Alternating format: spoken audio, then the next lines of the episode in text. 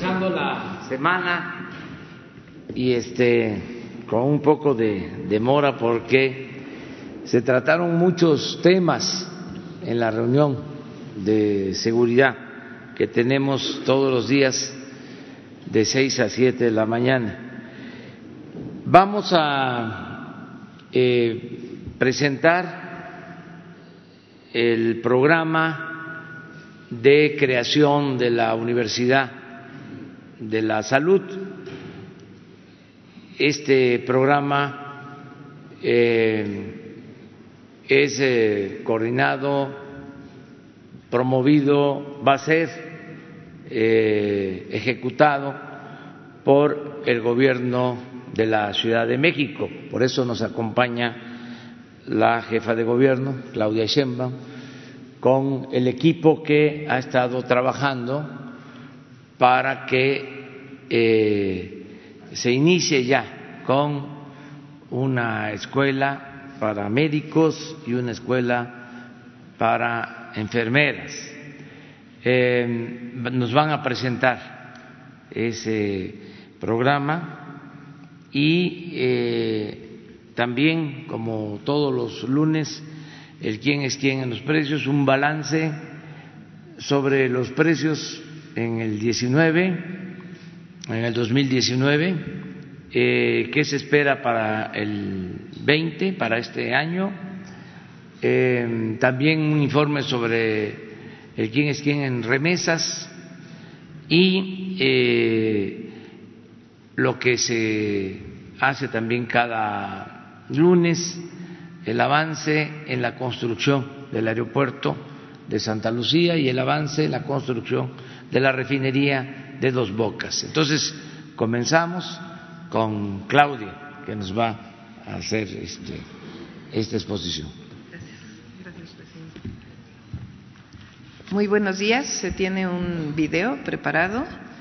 Este es un anuncio que hacemos el día de hoy eh, hemos estado trabajando desde eh, la presidencia de la República, el licenciado Andrés Manuel López Obrador nos planteó conjuntamente a la Secretaría de Salud del Gobierno de México, a la Secretaría de Educación del Gobierno de México y a la Secretaría de Educación del Gobierno de la Ciudad de México y la Secretaría de Salud del Gobierno de la Ciudad de México trabajar en una escuela para recibir a estudiantes de todo el país para poder formar a los médicos familiares comunitarios que requiere el país. Es una filosofía distinta, no solo es una filosofía orientada a la especialización, sino al revés, a trabajar en la formación de personas que sean capaces de atender de manera integral a sus comunidades, sobre todo las comunidades más alejadas del país, que es donde se necesitan mayor número de médicos y enfermeras.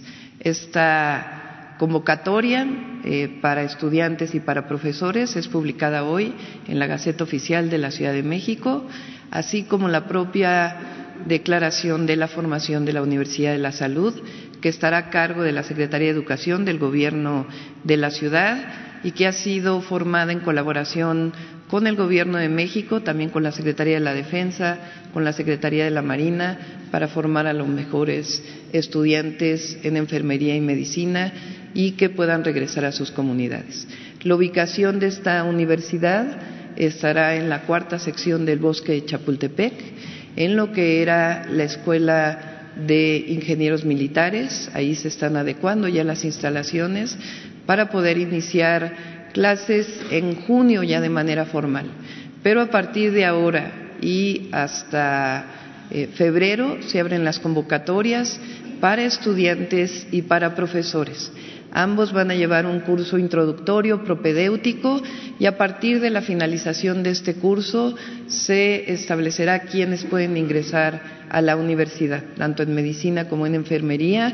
Repito, es una convocatoria nacional no solo para personas de la Ciudad de México, sino principalmente para estudiantes egresados de preparatoria de todo el país que tengan la vocación de regresar a sus comunidades como médicos y como enfermeras. Entonces, si quieren pasamos al video y después, si así lo instruye el señor presidente, pues podríamos contestar sus preguntas. Esta universidad surge por una necesidad, que es la formación de profesionales de la salud, que incluye a médicos generales y a enfermeras. Hay una necesidad de tener mayor cantidad de médicos generales, que sería la orientación de la universidad, familiares, comunitarios y de enfermería familiar y comunitaria. Vamos a iniciar con 500 estudiantes de medicina y 500 de enfermería. La licenciatura de, medicina dura seis años, cuatro años de asignaturas en, hospitales y en la propia universidad, un año dan el año de residencia de pregrado y un año más de servicio social. De enfermería, con un modelo similar al de medicina, dura cinco años. La dependencia que yo encabezo, hemos estado participando con la Secretaría de Educación, Ciencia, Tecnología e Innovación en esta tarea que consideramos fundamental. Hay un edificio que pertenecía a una escuela de Sedena, nos las van a transferir a nosotros, que nada más adaptaremos a las necesidades que tenga esta nueva universidad. Los objetivos están claros, ayudar a resolver este gran problema de los profesionistas que faltan y los que están inequitativamente distribuidos. Tenemos muy buenos médicos que rápidamente migran a las ciudades. El área rural de nuestro país no está cubierta por esos profesionales. La medicina y la enfermería son, son licenciaturas que requieren una postura humanística, de compromiso con el otro, con el ser humano que tiene uno enfrente. Un elemento central de regresar a sus comunidades o a comunidades que requieran esta formación, estas, que es la mayoría de las comunidades del país. Esta es una nueva universidad que sus egresados van a tener un compromiso con mejorar la salud con ese enfoque comunitario, que es fundamental y que hace muchísima falta en el país. La Universidad de la Salud inicia con la experiencia de grandes instituciones del país.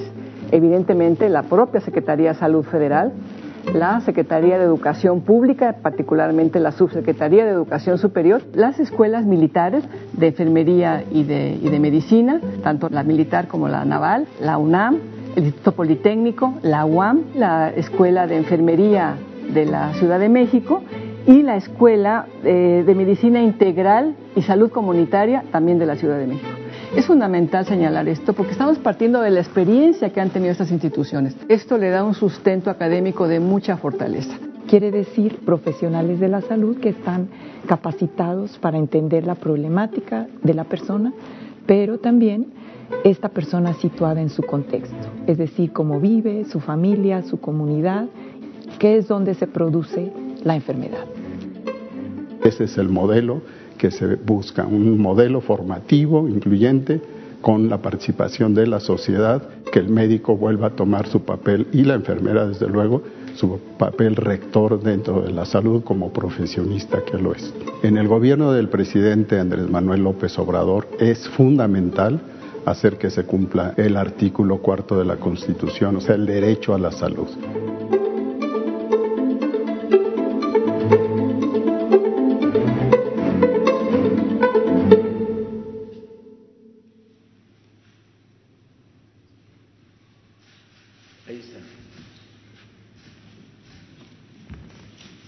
Bueno, si les parece, este, pasamos al segundo tema y después a la sesión de preguntas y respuestas.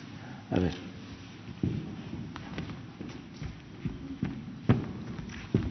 Gracias, señor presidente. Muy buenos días. Muy buenos días a todas y a todos ustedes.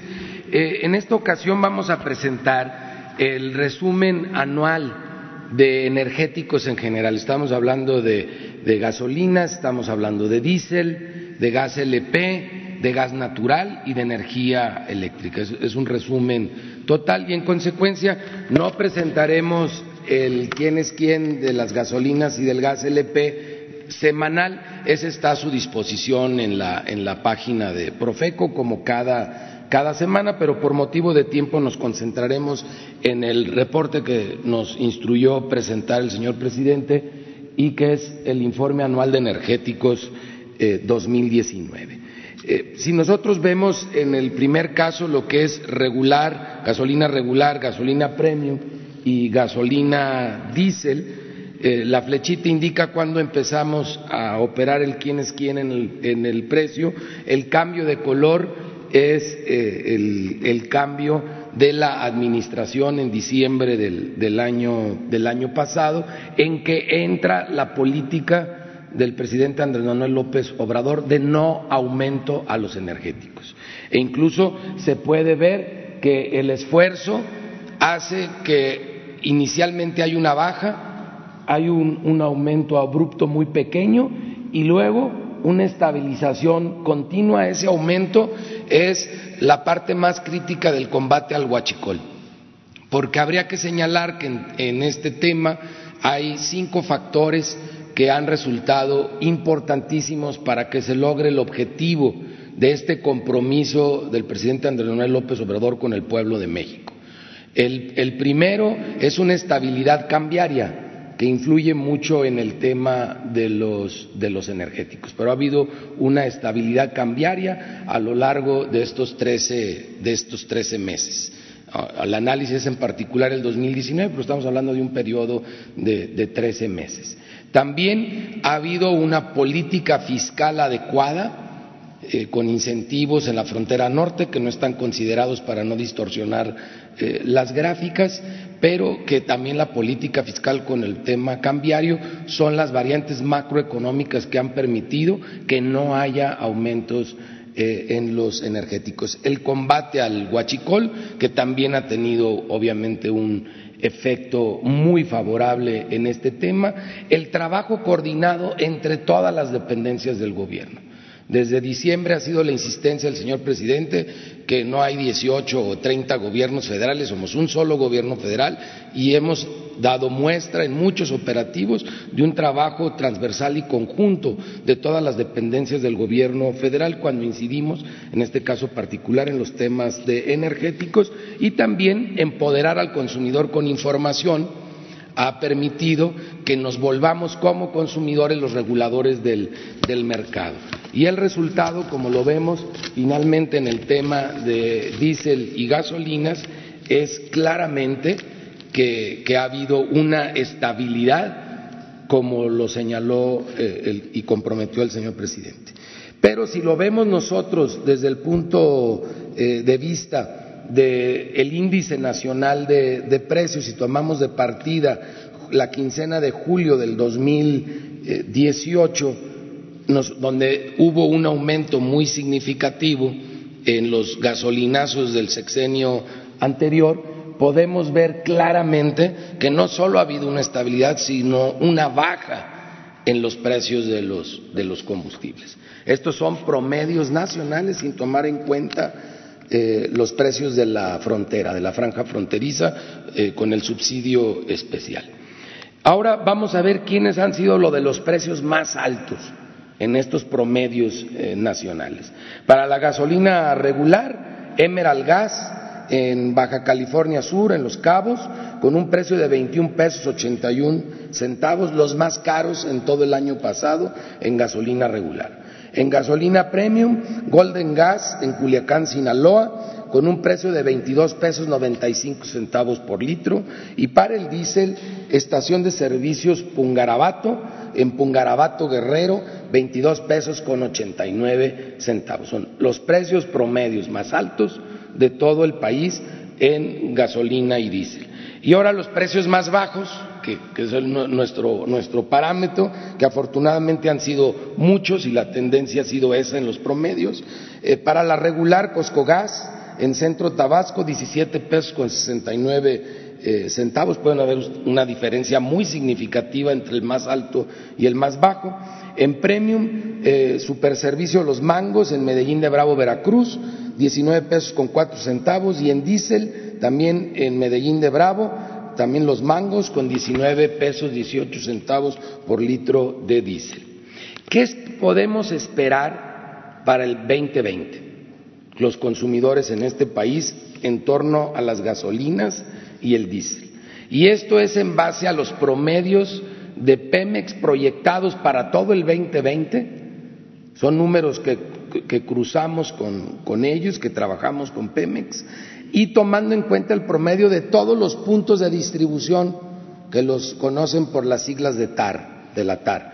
Hacemos el promedio de todas las TAR, excepto el tema de frontera, y tendremos en este año un precio promedio para la gasolina regular en TAR de 18 pesos con 29 centavos.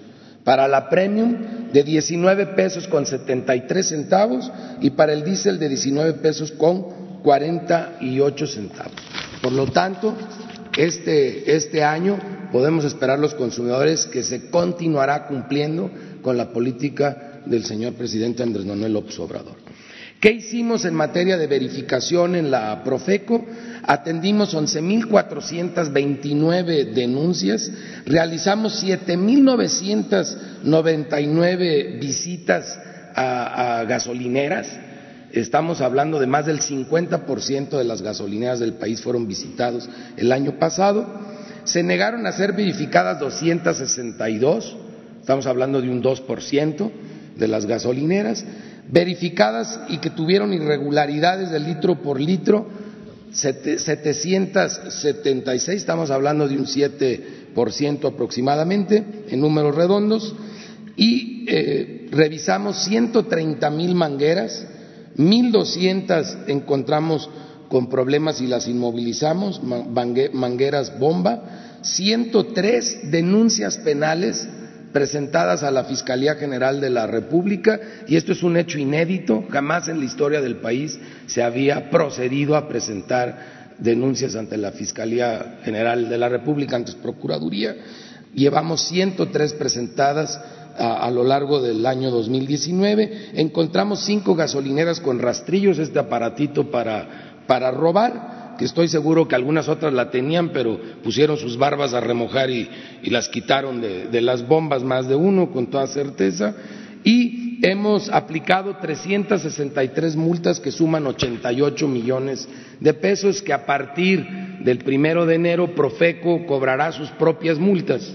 Entonces, ya no habrá esa distancia entre la sanción y la conducta que se está sancionando. Eh, antes se ponía la multa porque se, detectaba una conducta no legal y hasta un año más de un año después venían a cobrarle la multa, ya ni sabían ni de qué se trataba la, la multa con muchas posibilidades de recurrirlo. Ahora Profeco va a cobrar sus propias multas y esto nos va a ayudar a eficientar todavía más el comportamiento de todas las gasolineras y distribuidores de gas LP en el país. Además, este año entra en vigor la norma oficial mexicana 185, que ya nos va a poder permitir revisar el software de todas las bombas y el software de control general de las estaciones de, servicio. Eso nos va a permitir detectar los rastrillos de generación más avanzada, así como por ahí dicen los chavos que el 0.2 y que no sé qué, eh, también en este tema vamos a poder nosotros llegar al, último grito de la moda en, en, cuestión de, tecnología que no debiera de existir, que son estos, estos rastrillos eh, tecnológicos. En la norma oficial mexicana de control volumétrico se está trabajando para publicarse en este año, donde va a tener eh, una injerencia muy importante el SAT y el proyecto de modificación de la norma oficial mexicana 0016 eh, en cuanto a la calidad de las gasolinas, que también se está trabajando para publicarse eh, con importantes modificaciones en este año 2020. Nos vamos al gas LP. En el gas LP, tanto en cilindros como en estacionarios, se ve claramente no solo una estabilidad, sino una baja marcada con referencia al, al año anterior, al 2018. Ese aumento al final es el aumento estacionario que se tiene. Cuando empieza a subir el frío, empieza a subir el consumo de gas, se disparan los precios, pero si ustedes ven el aumento estacionario del 2019 y lo comparan con el drástico y aparte errático aumento que tuvo en el 2018, se ve que está funcionando claramente el compromiso de no aumentos e incluso en este caso una baja significativa comparando estacionalidades en el tema del gas LP. Si vemos estos mismos números, pero eh, en gas doméstico, que es eh, descontando el gas que se usa en panaderías, en hoteles, en la industria, solamente viendo el gas doméstico eh, y en base a índices nacionales de precios al consumidor, todos estos son números del INEGI, eh, podemos ver también todavía más marcada eh, la baja y solo un pequeño repunte estacional que no tiene parámetro de comparación con el aumento estacional del, del, 2000, del 2018. Entonces podemos hablar que hay no solo una estabilidad, sino incluso una baja en los precios promedios. Eh, sin, más significativa en, algunos sistemas de distribución de, gas LP. Vamos a ver también el gas doméstico natural. Aquí no, metimos el tema de gas eh, natural de uso en industria, solamente el doméstico y se tiene la, la misma gráfica. Tuvimos muchos problemas al inicio del año 2019, incluso a gas natural México eh, se le interpusieron unos procesos y seguimos trabajando en la CRE con respecto a sus permisos, pero luego se regulariza el comportamiento e incluso la alta estacional es muy baja en el tema de gas natural para uso doméstico.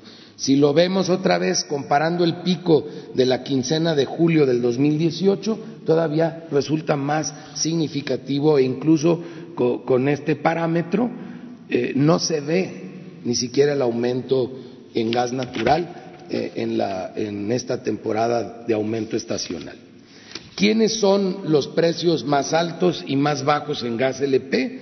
Eh, en tanques estacionarios es Gas Express Nieto en Tláhuac, en la Ciudad de México, con un precio de 10 pesos con 8 centavos por litro mientras que en cilindros es gas express nieto otra vez, también en Tláhuac, Ciudad de México, pero con un precio de 19 pesos 5 centavos por kilogramo. ¿Quiénes son los precios más bajos en el país? En tanques estacionarios, y lo han visto ustedes semana con semana, y agradecemos ese gran esfuerzo a Central de Abastos de Tehuacán, en Mihuatlán, Puebla, con un precio de 7 pesos 3 centavos por litro, y en cilindros gas Menjuc, en Pátzcuaro, Michoacán, con un precio de 14 pesos 8 centavos por kilogramo. ¿Y qué podemos esperar en el 2020? Una estabilidad de los precios después de ese pequeño pico estacional que termina en febrero y podremos ver un comportamiento muy similar al del 2019, un cumplimiento pleno del compromiso del señor presidente.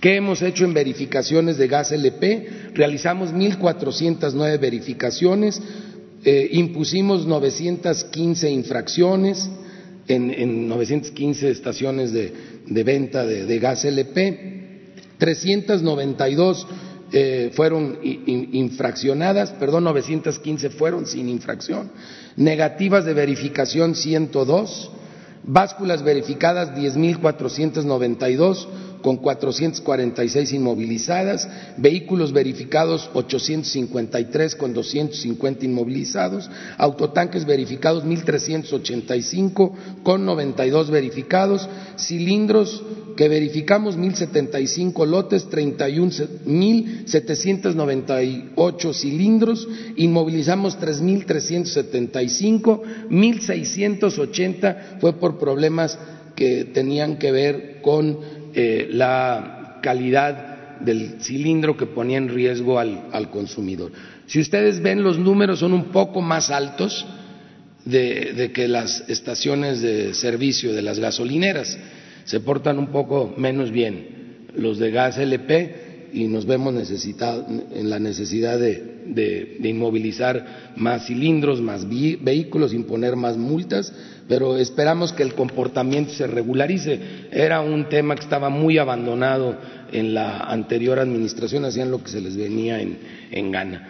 Además, estamos trabajando en este año en el proyecto de norma oficial mexicana para medidores de gas LP, estamos trabajando también en la norma oficial mexicana para los sistemas de, medición y despacho eh, en las estaciones de servicio, estamos trabajando en la norma oficial mexicana eh, para los, cilindros, que lo hemos llegado a, comentar, y eh, a esos aunados a las facultades de cobro de la Profeco van a permitir que el consumidor tenga un mercado muy regulado y realmente su poder como consumidores se vea reflejado en el mercado.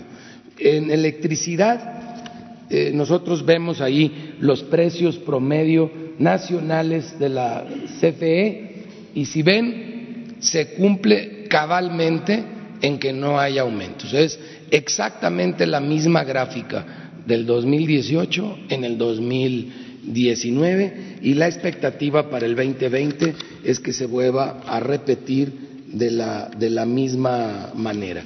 O sea, no, no habrá aumentos de ningún energético.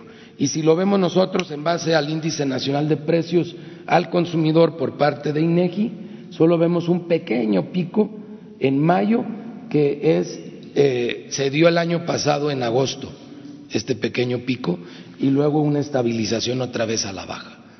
Ese pico eh, estacional es incluso más bajo que el del año que el del año pasado y el promedio de precios que podemos esperar para la energía eléctrica en el 2020 es el mismo. Además, recordarles que en las 41 oficinas eh, de defensa del consumidor hay 41 módulos de CFE, todas las oficinas tienen módulos de CFE, donde conciliamos más del 98% de las quejas presentadas contra la Comisión Federal de Electricidad en un horario de 9 de la mañana a 3 de, la tarde.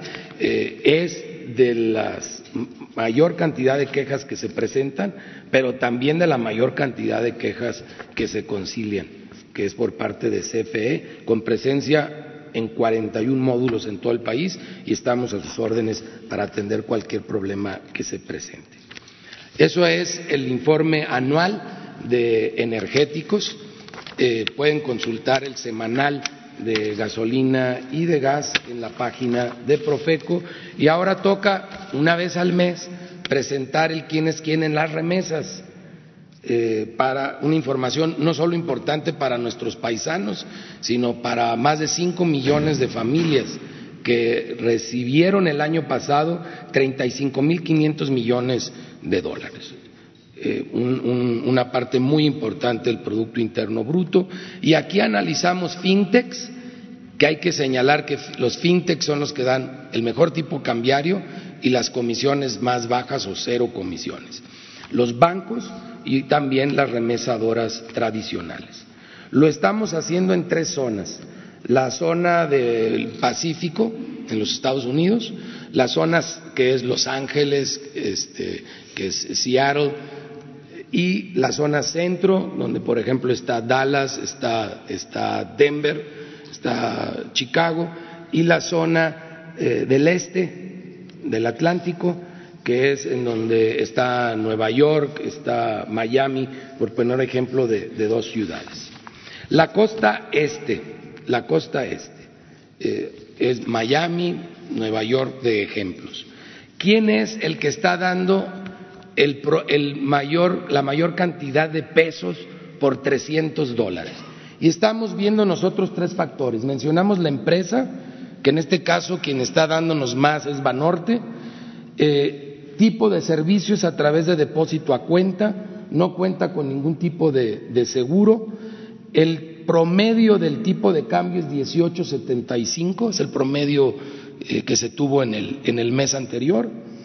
No cobra comisiones y te da, como vemos al final, te da más dinero porque por 300 dólares te da 5.625 eh, pesos en promedio por los 300 dólares. Y en la costa este, ¿quién te da menos? El que te está dando menos es Western Union. Western Union, que tampoco tiene seguro, te da 5.326 pesos con 81 centavos. Si ven, es significativa la, la, diferencia entre Western Union, que es el que da menos, y Banorte el que da más. Nos vamos a la costa del Pacífico, a Los Ángeles. Y en la costa del Pacífico, Banorte nos da igualito que en la del Este, que la del Atlántico nos da 5.625 pesos por 300 dólares. Sin embargo, en la costa del Pacífico, eh, Western Union nos está dando un poquito más, aunque es el que menos da, da un poquito más Western Union en el Pacífico que en el Atlántico, da 5.339 pesos con 71 centavos por los 300 dólares. Y ustedes pueden ver en el caso de Western Union que cobra una comisión de 8 dólares por, ese, por esa remesa de 300 dólares. Nos vamos a la zona centro del, vecino país de Estados Unidos y Banorte sigue dando los mismos 5.625 pesos por los 300 dólares, mientras que Western Union da 5.329 pesos en la zona centro del país. Está dando menos que en, la, que en la costa del Pacífico y un poquito más que en la costa del Atlántico tres pesitos más que da. Con esto nuestros paisanos pueden valorar dónde conviene enviarlo. Y estamos haciendo también nosotros estudios en las comunidades más alejadas, eh, de manera presencial, la Profeco, con quienes reciben, las mamás, las esposas, estas remesas, para ver qué factores les interesa que reportemos y cómo les hacemos llegar la información a todos estos lugares para que el quién es quién en los precios de las remesas sea un instrumento efectivo que logre llevar más dinero a la bolsa de mamá y de las esposas de quienes hacen un gran esfuerzo en los Estados Unidos y que eh, resulta significativo para la economía de todo el país. Muchas gracias. Bueno, vamos, eh, ¿les parece con los eh, videos, el avance de, obras?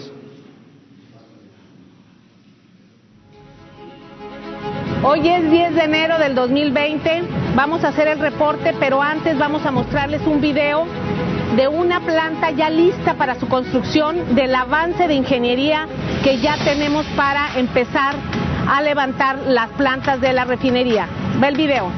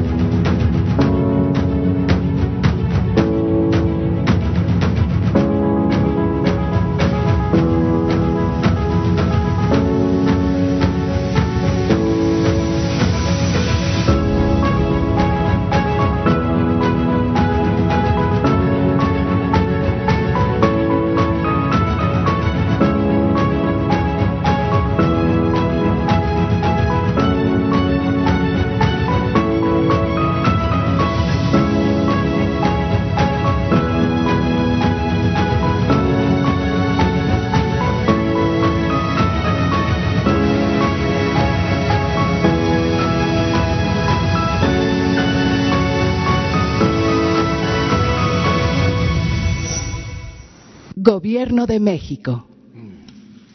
Bueno, pues este es el informe en general y si les parece, eh, dividimos en dos lo de la sesión de preguntas y respuestas. Eh, primero, si hay sobre los dos temas, el de la Escuela de Medicina y de Enfermería y lo de el quién es quién en los precios. Y luego nos vamos a lo general. Sobre el tema de salud. Dos, tres, cuatro. Hasta ahí. Adelante.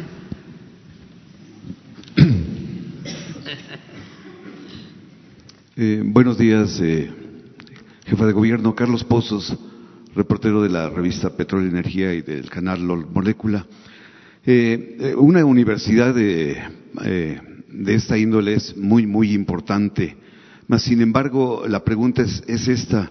Eh, esta semana que acaba de terminar, seis gobernadores de extracción panista se pronuncian en contra del Instituto del ISABI Igual eh, el dirigente del Sindicato Nacional de Trabajadores de la Educación Federal, este, Marco Antonio Ayala, eh, dice que no se dará servicios eh, gratuitos por parte del ISABI y en tanto Joel Ayala, que es el líder de la FEDSE, de la Federación de Trabajadores al Servicio del Estado, eh, le pide al presidente que explique el funcionamiento del ISABI. ¿Qué nos podría usted eh, o el señor presidente responder a estos pronunciamientos de los gobernadores y de líderes sindicales en torno a, este servicio que es tan importante para todos los mexicanos? Sí, eh, en lo que corresponde a la Ciudad de México, nosotros estamos muy contentos con el Instituto de Salud para el Bienestar, por varias razones. La primera son dos concepciones distintas. Una es concebir a la salud como una mercancía y por eso establecer seguros, como el seguro popular, y la otra concepción es establecer la salud como un derecho. Y esa es la filosofía, esa es la base con la cual estamos trabajando junto con el Gobierno de México. En el caso de la Ciudad de México, el apoyo del INSABI va a ser muy importante. Nosotros eh, tenemos dos áreas, una que atiende los centros de salud y otra los hospitales, y en ambos casos va a haber apoyo del INSABI, no solamente con recursos económicos, sino también con todo el apoyo en esta formación integral para que la salud sea gratuita. En el caso de la Ciudad de México, este año vamos a contratar 800 médicos por parte del presupuesto del gobierno de la ciudad y en el caso del INSABI va a haber apoyo adicional. De esta manera vamos a garantizar no solamente la gratuidad que quedó establecida desde que el presidente de la República fue jefe de gobierno, sino que además va a haber mucho mejores servicios de salud. En el caso de los gobernadores que no aceptan el INSABI, pues habría que preguntarles, ¿realmente están negándole a la población de estos estados la posibilidad de tener acceso a la salud de una manera completamente distinta a como se fue estableciendo en los últimos años, en donde se le negó el derecho a la salud a muchos millones de habitantes del país. Muy bien. Pues así. Este, mi, mi, segunda pregunta es sobre el. Eh, no es pregunta, presidente de México, es una denuncia. Eh, le ofrezco disculpas, pero es la segunda ocasión que yo le traigo estos datos. Eh, hasta el día de hoy hay eh, por parte de Pemex Tierra, PEP Tierra y Mar, un pasivo para proveedores pequeños y, y, medianos proveedores nacionales. Se le está pagando a, a las grandes empresas, a Slumberger, a Halliburton, pero la deuda está llegando eh, o el la falta de pagos hasta niveles ya casi de quiebra de estos eh, empresarios mexicanos nacionales. La deuda alcanza los 500 millones de pesos, presidente. Los bancos no quieren eh, prestarle dinero a estos proveedores y ya no encuentran la salida. La, la, se permite cuándo abrirá la, la cartera Pemex, porque están al borde. Bueno, pues este tomamos nota y le pedimos un informe al director de Pemex. No hay razón para eh, no pagar a proveedores, hay eh, recursos suficientes en Pemex y en el gobierno. Entonces vamos a pedir una explicación por qué la demora.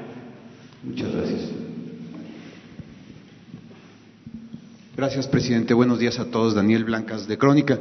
Yo tengo algunas preguntas muy específicas sobre los temas. Sobre este tema de la Universidad de la Salud, eh, eh, ha sido siempre un anhelo de su movimiento desde hace muchos años tener una escuela de esta naturaleza. Eh, si la memoria no me falla, hay 10, 11, 11 universidades relacionadas con la salud eh, con la enfermería, eh, con la salud comunitaria, eh, como parte de, la universidad de las universidades del bienestar. Este anuncio que se hace hoy no eh, ¿cuál, es, ¿cuál, será la diferencia, digamos, con las otras universidades que ya están en, marcha? ¿Es un desdén a esas universidades, a la calidad de esas universidades, eh, por decir, esta sí va a funcionar y las otras pues están ahí con problemas? ¿O, cuál es la diferenciación que se hace con este anuncio de las once que ya están existentes? Porque además, eh, las que ya están anunciadas, eh, están en lugares eh, donde, donde hace falta muchos médicos, como Oaxaca, como Guerrero, como Michoacán, como Puebla. Y esta va a estar en la Ciudad de México. Entonces entiendo que muchos de estos estudiantes tendrán que trasladarse a la Ciudad de México, muchos serán de escasos recursos. ¿Cómo se hará para que estos estudiantes este, puedan solventar esta situación? Esto es en lo que toca a la Universidad de, la Salud. Tengo otras preguntas, las hago de una vez, presidente, para que pudiera contestarlas. Le quiero compartir una experiencia que creo que puede ser eh, eh, aleccionadora, ejemplificadora. Es un ejercicio de encubrimiento periodístico eh, que tiene que ver con el asunto de, lo que ocurrió el viernes, la tragedia en Torreón. Eh, yo pues hice un ejercicio de encubierto, me hice pasar por un interesado en la compra de un arma. hay plataformas en Internet, presidente, que se están dedicando a la comercialización de armas, que incluso ofrecen eh, el, envío de armas a domicilio por paquetería. Obviamente no quiero especular, ya las investigaciones con respecto a este chico pues están en proceso, eh, ya se dirá cuál es la conclusión, pero yo lo que le quiero compartir es eh, mi experiencia en una plataforma que se llama México Armado, donde pude obtener un arma eh, por paquetería, por envío a domicilio, donde incluso eh, pues hay eh, se anuncian armas robadas a la Secretaría de la Defensa Nacional, eh, supuestamente se disfrazan con esta etiqueta de que son armas para tiro deportivo o para cacería, pero cuando uno se inscribe, cuando uno se mete a estas plataformas, encuentra uno esta situación de la facilidad de comercialización. Entonces aquí la pregunta es cuál va a ser su estrategia oficial del gobierno para regular lo que no está aún en, en, en, en digamos en proceso para regular regular la comercialización de armas entre particulares y aprovechando la presencia del secretario de Educación Pública que nos platique cuál eh, va a ser en términos generales este, la estrategia que se piensa o que se tiene pensado para situaciones como esta.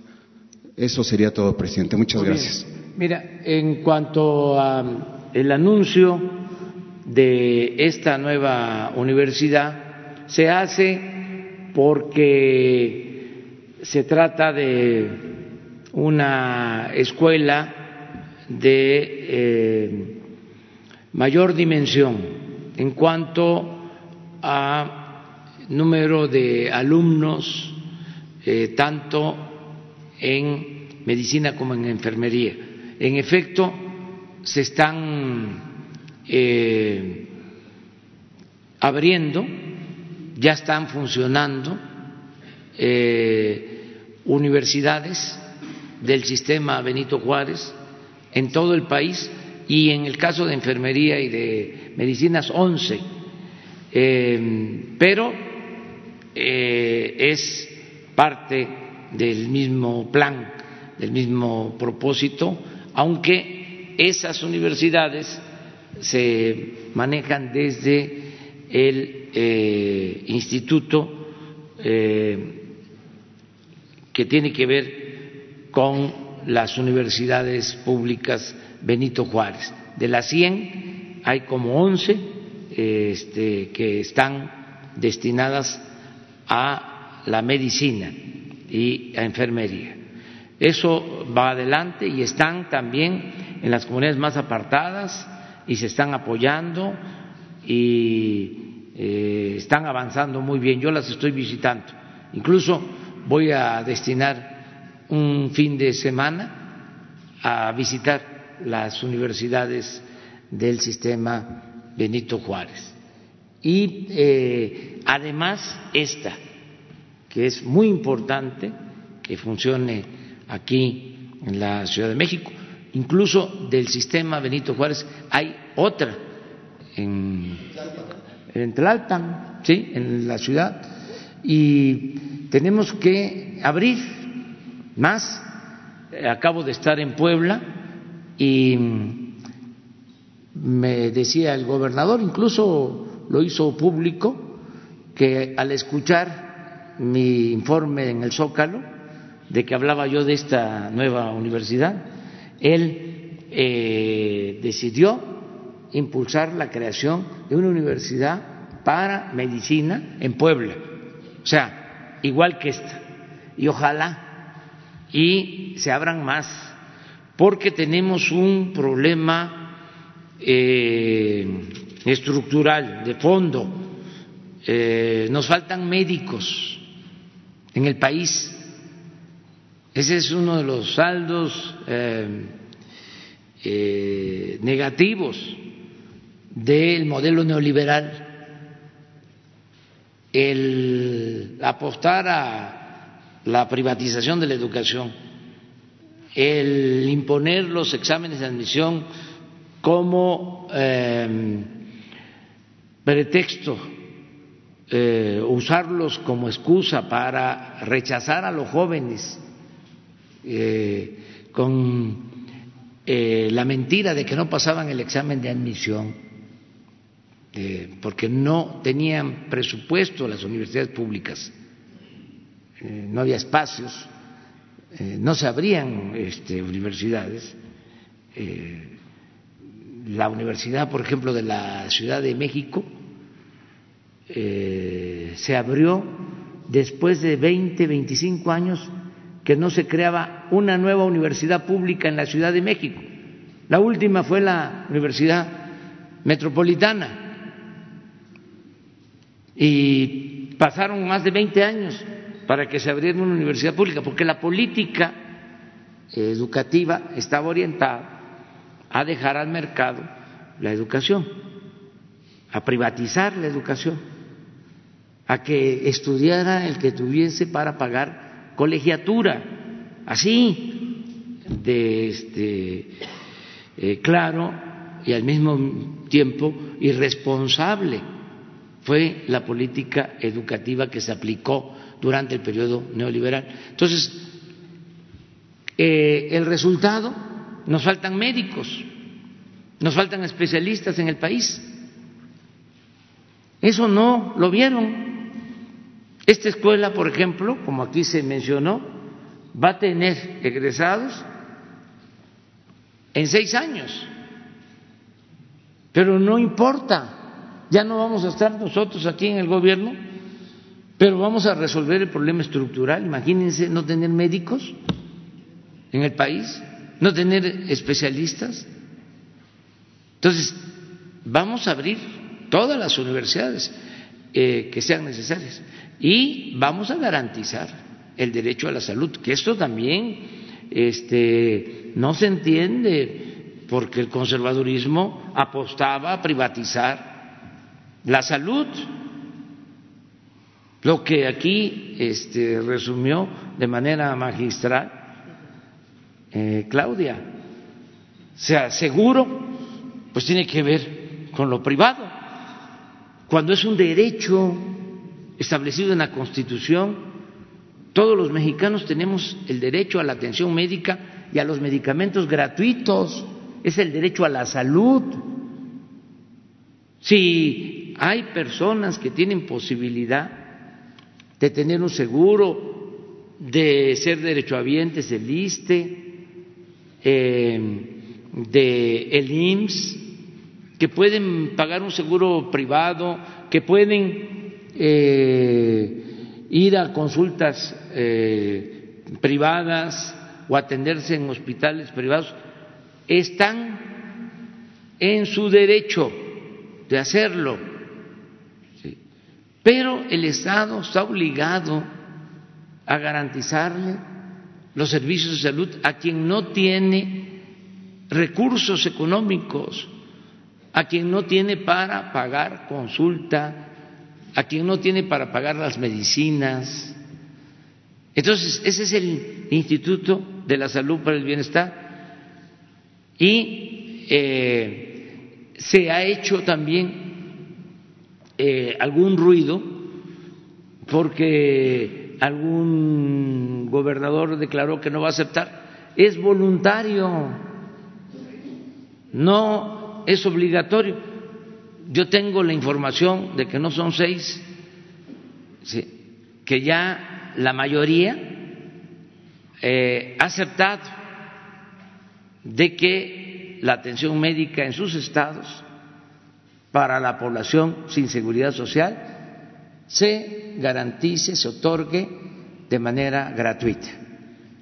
Y yo estoy seguro que al final, este, si no todos, porque eh, no podemos obligar a nadie, eh, la gran mayoría va eh, a trabajar en este plan conjunto para mejorar la salud y que la atención médica y los medicamentos sean gratuitos, todos los medicamentos.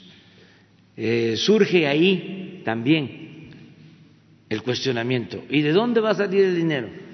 Pues tenemos presupuesto y nos va a alcanzar. ¿Por qué no alcanzaba el presupuesto? porque se robaban el dinero de las medicinas. Más claro, si no se roban el dinero eh, para comprar las medicinas, con el mismo presupuesto alcanza. En 2018, nada más en compra de medicina, cerca de 90 mil millones de pesos. Hagan las cuentas. Si ese dinero se aplica bien, si no hay los monopolios que controlaban la venta de las medicinas, políticos que vendían medicinas y que hacían su agosto, eso ya no se permite. Por eso también los cuestionamientos, porque es eh, una tranza menos, un negocio menos, se les va. Y ahí está la campaña del desabasto y de que si se cobra, pues sí, nos va a llevar algún tiempo. ¿Cómo nos llevó algún tiempo acabar con el huachicol o casi eh, terminarlo? Nos llevó tiempo pero también se va a acabar el huachicol en el tráfico de medicamentos. Y todos vamos a ayudar, todos, que no falten los médicos, que no falten los medicamentos. ¿Cómo no vamos a poder distribuir los medicamentos? ¿Cómo se distribuye la Coca-Cola por todo el país? ¿Cómo no vamos a tener las medicinas? Todo el gobierno dedicado a eso y la gente ayudándonos. Y desde luego eh, ayudándonos también los trabajadores de la salud. También hay algunos dirigentes sindicales que no eh, les gusta esto porque también ellos estaban metidos en el cochupo. Y ya eso se termina. Entonces, esa es la explicación sobre esto. Acerca de lo de las armas nos está dando una muy buena información.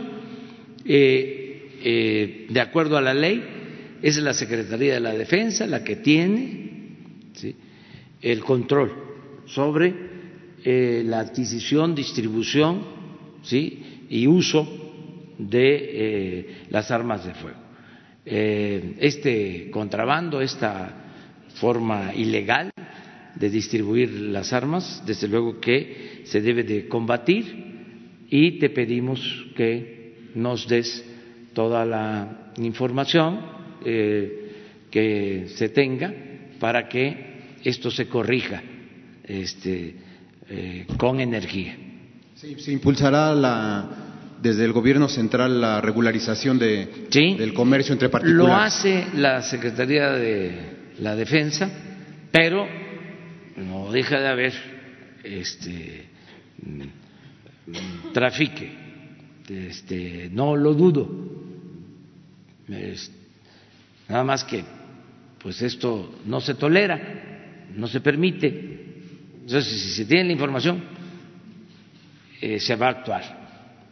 Por eso son muy buenas estas ruedas de prensa y muchas gracias a ustedes, porque es una contribución que se hace para que nosotros este, actuemos, es nuestra responsabilidad.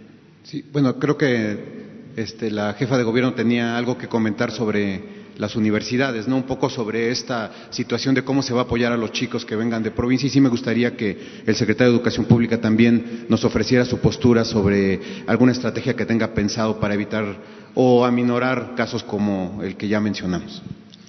Sí, como menciona el presidente de la República, se requieren más universidades no solamente en todo el país, también en la Ciudad de México, que tiene la UNAM, el POLI, la UAM, de todas maneras, hay jóvenes que se les rechaza, entre comillas, por el examen de admisión y lo que se requiere es más espacios. En la ciudad, además de las diez universidades Benito Juárez, tenemos una nueva universidad, que es el Instituto de Educación Superior Rosario Castellanos, donde ya estudian ocho mil estudiantes.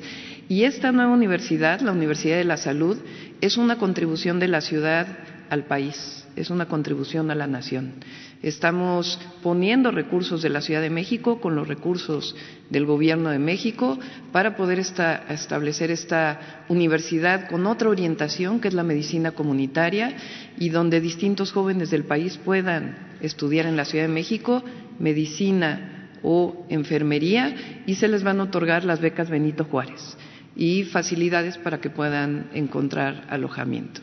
Entonces pueden encontrar toda la información en la página de salud eh, de la Universidad de la Salud del Gobierno de la Ciudad de México. Ahí está todo para que puedan inscribirse todos aquellos interesados. Va a haber una etapa de propedéutico y además también eh, va a haber también una apertura para especialidad, de tal manera que en medicina comunitaria aquellos médicos generales que quieran ir a trabajar a distintos lugares del país puedan estudiar esta especialidad en medicina comunitaria y mucho más rápido que en seis años también puede haber mucho más médicos con esta orientación en las distintas comunidades del país. Aquí está la, eso es importante.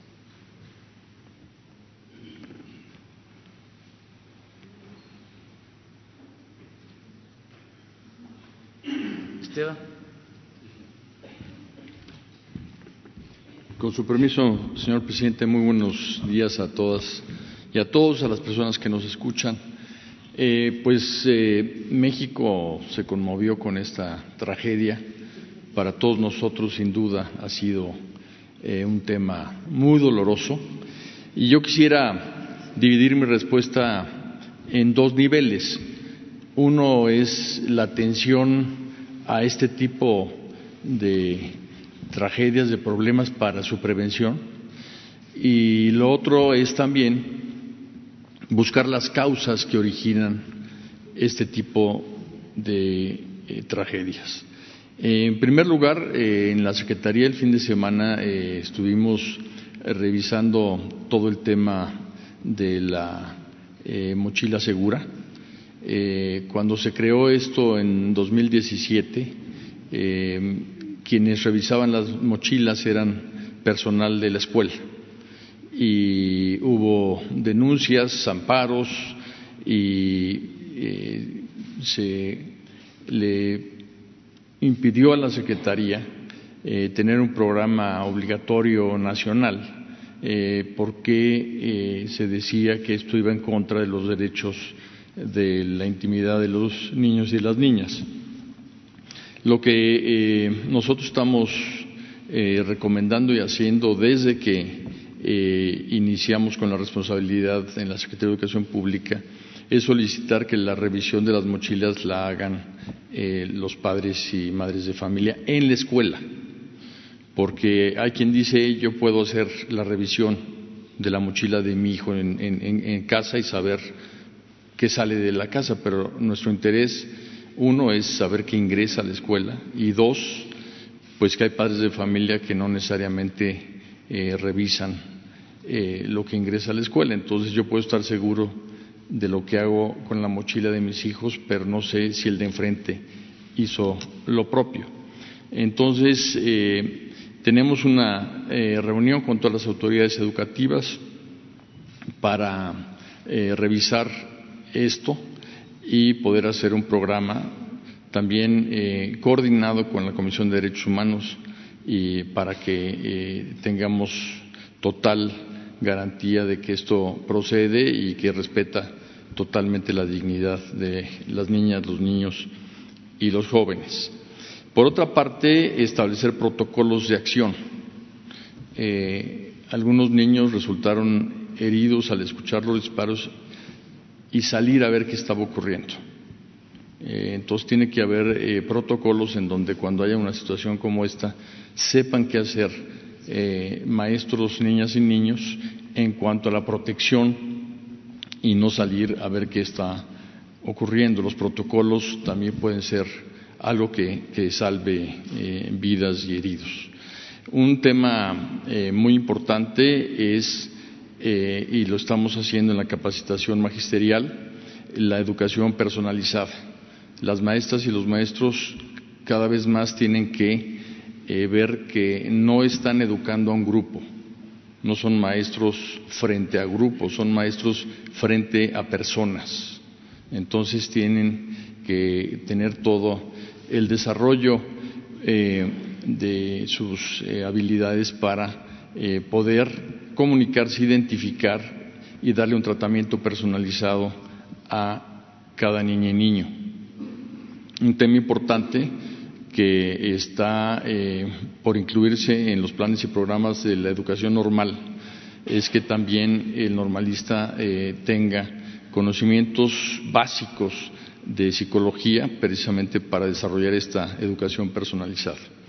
En las escuelas tendremos que fortalecer también con apoyo psicológico para que los maestros y las maestras tengan eh, este apoyo y lo vamos a hacer a través de servicio social, ya que eh, pues se presta el servicio social eh, y el servicio profesional en las universidades y una, forma socialmente muy útil sería que lo hiciesen en las escuelas. Eso es desde el punto de vista, digamos, del manejo de eh, el ingreso a las escuelas. Pero por otra parte, y es un tema que el señor presidente de la República nos pidió desde que eh, eh, las primeras pláticas, cuando me pidió que aceptara esta responsabilidad, es que el fondo del problema es cómo la sociedad se ha venido constituyendo, carente de valores. Una sociedad consumista, individualista, en donde todos los o muchos de los problemas que surgen de violencia, drogadicción, embarazo adolescente, eh, eh, individualismo extremo eh, y, todo ese tipo de manifestaciones se dan por falta de todo un esquema social, de una forma de pensar individualista que debemos de cambiar hacia eh, una forma de pensar comunitaria, en donde sepamos que somos parte de un colectivo y que no estamos solos y por eso tenemos eh, pues tanto la protección como la obligación del resto de la sociedad. Esto se va a manifestar en un cambio muy profundo en los contenidos educativos. En el próximo ciclo escolar 2021 eh, hay nuevos libros de texto, en particular quiero hacer énfasis en el libro de texto de civismo y ética, en donde eh, todo esto eh, pues va a ser parte fundamental de la formación de nuestras niñas y niños. Empezamos por modificar el artículo tercero constitucional, en donde, si ustedes ven, hay un enfoque de educación integral. No nos interesa educar solamente la mente de los niños, también su corazón. Se trata de formar gente que sea eh, profesionista, que tenga grandes capacidades y habilidades, pero también que sean buenos ciudadanos, que puedan ser buenos padres y madres de familia, que puedan ser buenos compañeros de trabajo, que sean personas con altos valores sociales. Y esto es algo que está incluido en estos eh, nuevos libros de texto que van a entrar en vigor en el próximo ciclo escolar. Otro tema fundamental en el que ha insistido el señor presidente es en el tema de buscar la integración familiar, de fortalecer el lazo familiar y de fortalecer la protección que pueden tener niñas, niños, adolescentes y jóvenes en su hogar. Y vamos a tener una relación muy estrecha entre escuela y familias. Y esto es en todo, porque si tomamos el tema particular, por ejemplo, de la nutrición, en la escuela podemos enseñar hábitos saludables, pero los niños tienen que llegar a su casa y pues ver que hay eh, coherencia y para ello vamos a invitar a madres y padres de familia, a tutores, a participar en la escuela en muchos cursos que les ayuden precisamente a parte de esta educación. Nosotros pensamos en fortalecer la educación escolar, pero la educación es más que la escuela, también la educación se da en la sociedad. Y es por ello que estos valores y esta información debe de ser lo más amplia eh, posible. Otro tema eh, que es muy importante es que en la propia escuela estamos impulsando la integración familiar al hacerlos partícipes de experiencias familiares, por ejemplo, en las fechas de eh, conmemoración de algún eh, acontecimiento histórico. Eso lo hemos venido haciendo desde que empezó el ciclo escolar, con muy buenos resultados, en donde le damos a las familias la eh, posibilidad de convivir con los hijos en tareas escolares que sería más que tareas, experiencias alrededor eh, de estas fechas. Muchas veces se habla de que es necesaria la comunicación con las niñas y los niños, pero es muy difícil para muchos padres de familia hacerlo. Entonces también hay que darles eh, las excusas para hacerlo. Y uno de ellos es estos, estos programas de, integración eh, familiar en la escuela. Entonces tenemos que trabajar tanto desde el punto de vista coyuntural como el punto de vista de fondo. Y el fondo es un cambio en la moral social, el fondo es un cambio en el civismo, en la ética social, eh, sembrándola desde la escuela para que estemos formando ciudadanos que pues tengan toda una eh, concepción de la vida eh, ajena a la violencia y a través de la cultura de paz. Esto de manera muy resumida. Muchas gracias. Muy bien. Este, si les parece, abrimos. A ver. Falto yo, disculpe. Ah, perdón, perdón. Buenos días. Fernanda Mendoza del blog Politécnico No Terrajes. Mis preguntas van encaminadas hacia la Universidad de la Salud. Cuando yo escucho sobre su iniciativa, parece que estoy escuchando de nuevo al general Lázaro Cárdenas cuando fundó el Instituto Politécnico Nacional, enfocándome principalmente a la creación de la Escuela Superior de Medicina de, en ese entonces llevaba el nombre de Escuela Superior de Medicina Rural. En aquel entonces, esta escuela estaba encaminada al mismo fin, que era brindar este, atención en salud a las zonas rurales. Esta iniciativa, con el paso del tiempo, se vio deformada y alterada, Actualmente el nombre de la escuela cambió, ya no tiene la palabra rural, ahora solo se llama Escuela Superior de Medicina. ¿Por qué? Porque para un médico siempre será más atractivo vivir en la zona metropolitana o en la ciudad y no en la rural, no solo por la situación económica, también por otras comodidades. Mi pregunta entonces es, ¿qué acciones tomará para que este proyecto perdure este sexenio y los siguientes? Y por otro lado, no, habrá examen de admisión para la Universidad de la Salud, pero los médicos se enfrentan a otro tipo de examen de admisión, que es el que se aplica para ingresar a una especialidad, el ENARM. El año pasado hubo más de 37 mil rechazados y entonces, ¿ustedes han considerado también aumentar el número de plazas para estudiar una especialidad ahora que habrá un mayor número de egresados? Si me permite una pregunta más.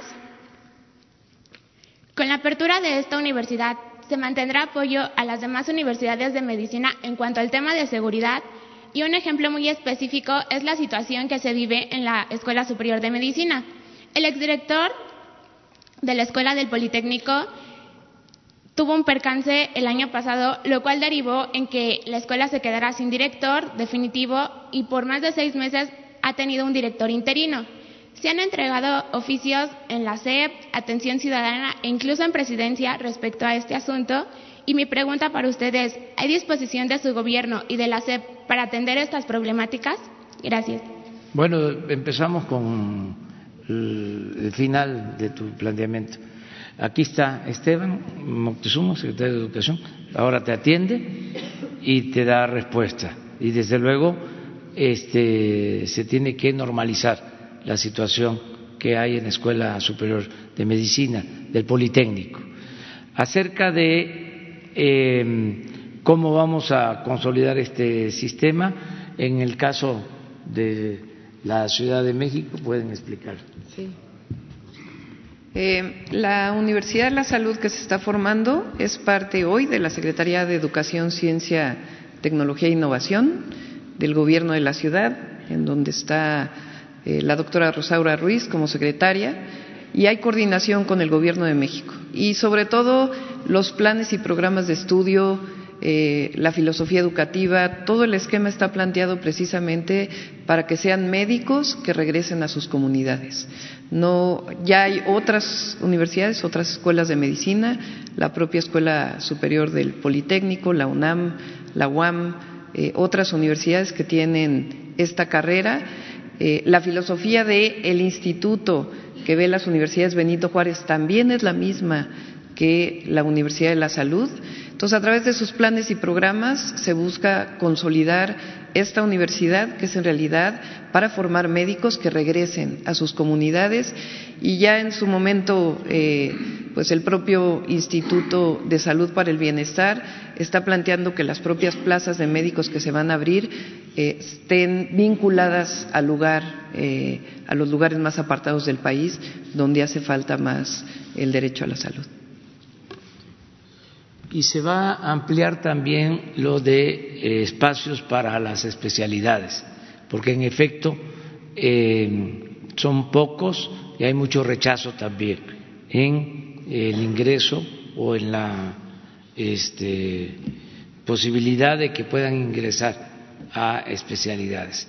También eso se está viendo y eh, eh, se está ampliando la contratación de médicos eh, con un distintivo.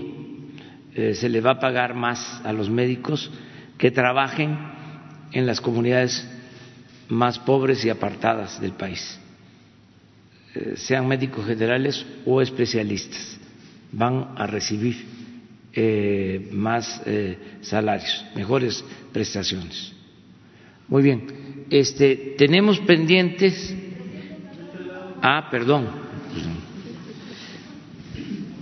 Buen día, Dalila Escobar, corresponsal de Tiempo.tv. Preguntarle, ya que hablaban del tema educativo al secretario de Educación Pública, Esteban Moctezuma, eh, habla usted del tema de la, cuestión de la materia de civismo, pero en lo inmediato, saber a los jóvenes que, bueno, pues no han tenido esta formación en muchos años, saber si en las escuelas hay el personal eh, indicado, pero además el personal eh, que tenga la capacidad, más bien en cuanto a capacidad, número de personal que se necesita necesiten las escuelas para que puedan detectar si un niño eh, pues expresa tristeza, eh, violencia, maltrato en su casa, depresión. Y porque bueno pues los, los, docentes cuántos niños hay en una escuela los docentes tienen que atender a todos esos niños eh, enseñarles materias de diferente índole pero preguntarles si hay la cantidad necesaria de este tipo de personal para atender a los niños y sobre todo en educación básica.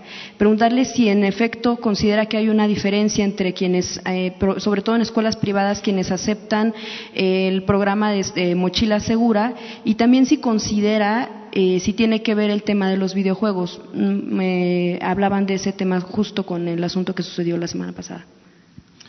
Bueno, miren, este es un asunto que lo está tratando la Secretaría de Educación Pública, pero a mí me gustaría más que se pensara en el propósito, el objetivo de eh, lograr entre todos una sociedad mejor. Eh, incluso hay un libro que así se llama, a ver si este, lo podemos recomendar.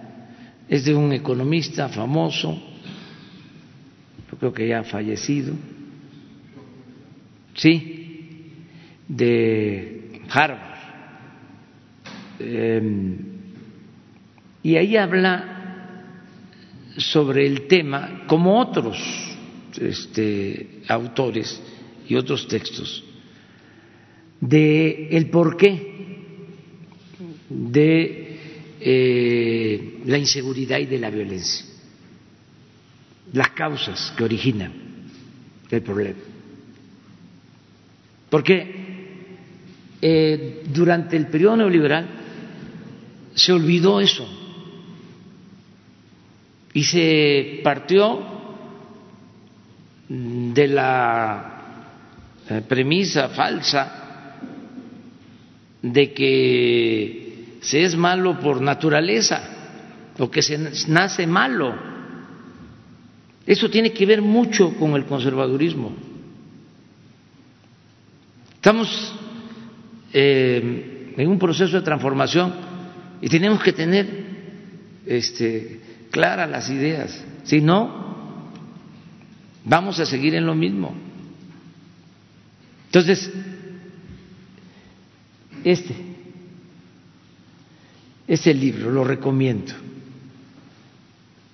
Eh, tenemos que atender las causas.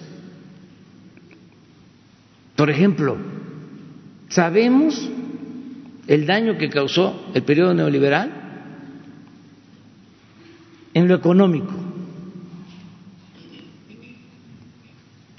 Se mide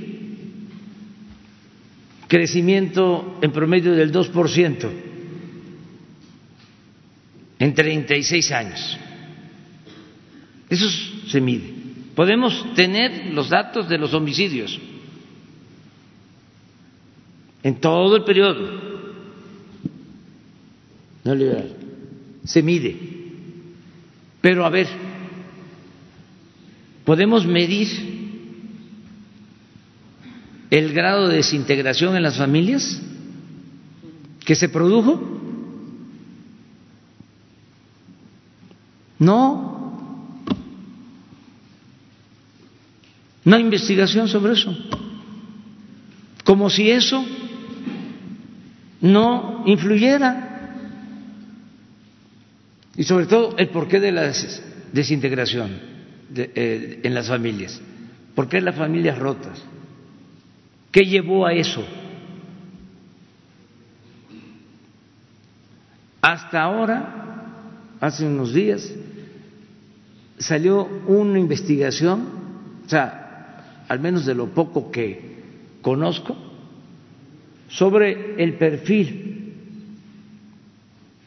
sociopsicológico de los sicarios.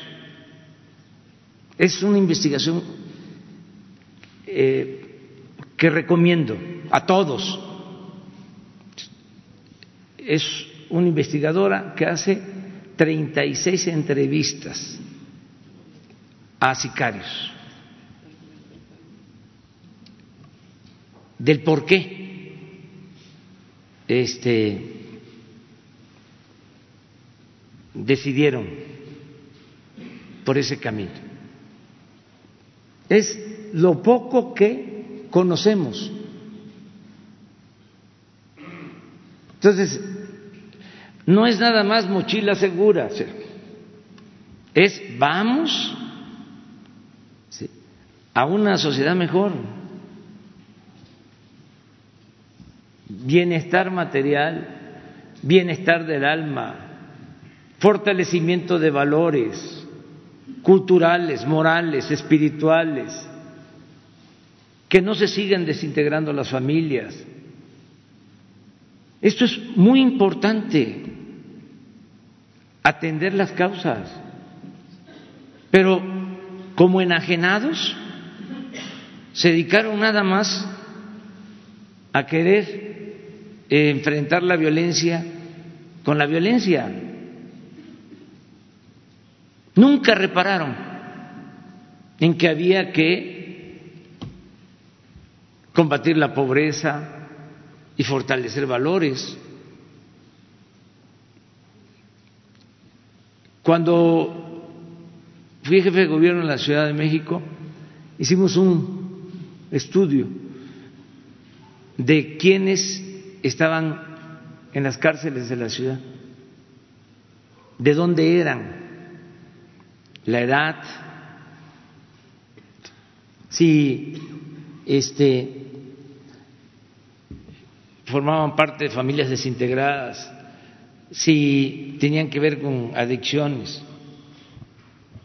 Los resultados, lo mismo, la mayoría de familias desintegradas, con adicciones, de lugares, sitios en eh, donde no hay vida comunitaria.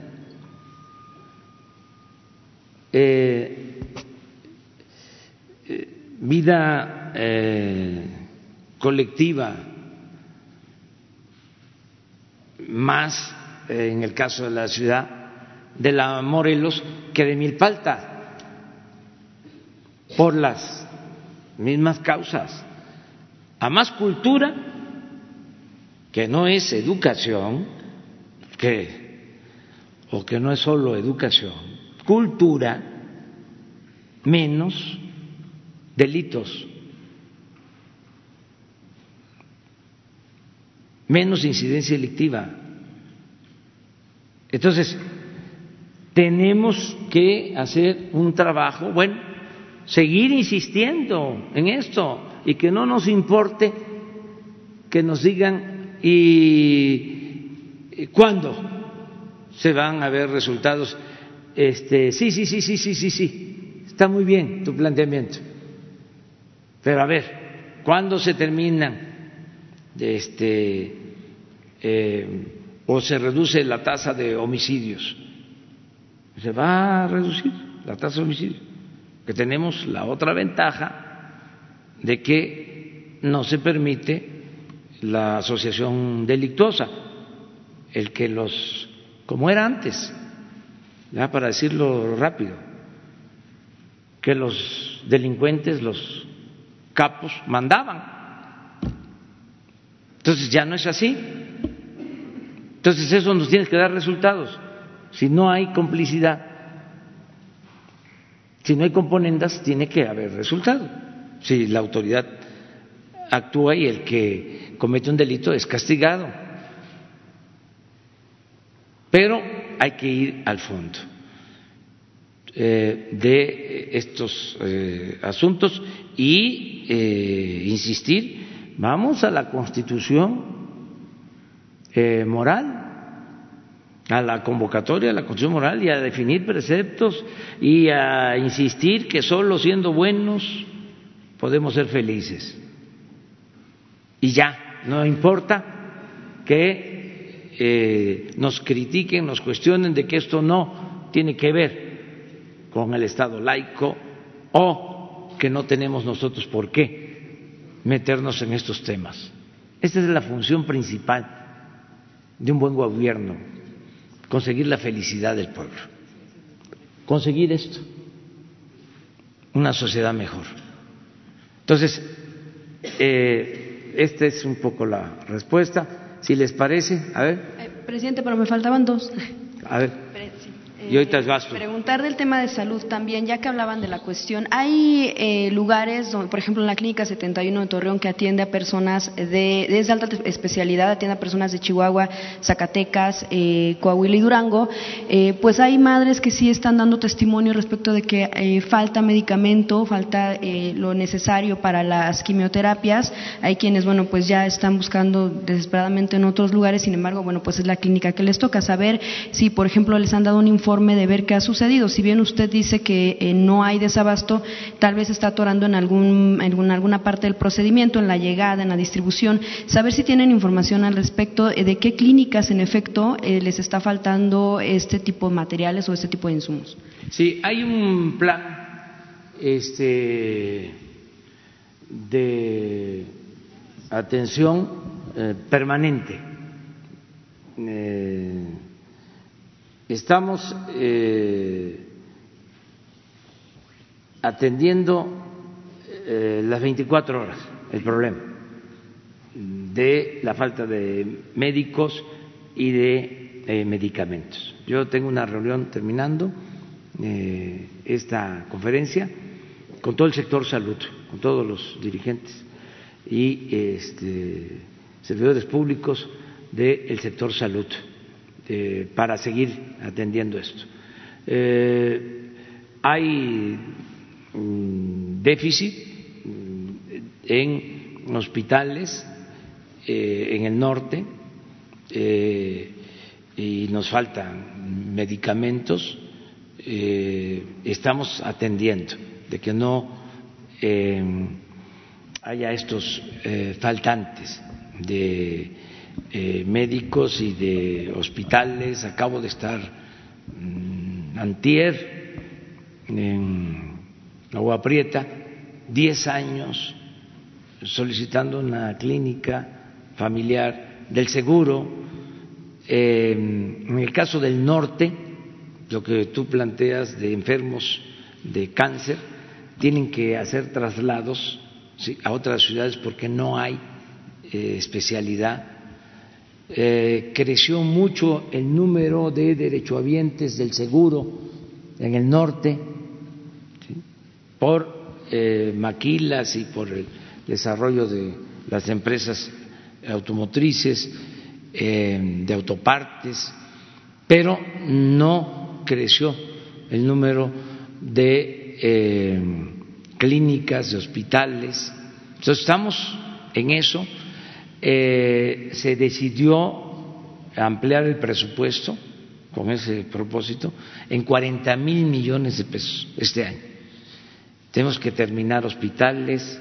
Estamos en eh, una situación especial en lo que tiene que ver con la salud, eh, pero vamos a, a resolver el problema lo tenemos que Y finalmente, en el tema, ya hablaba usted el, hace unos días de cuestión de extradición de algunos exfuncionarios mexicanos.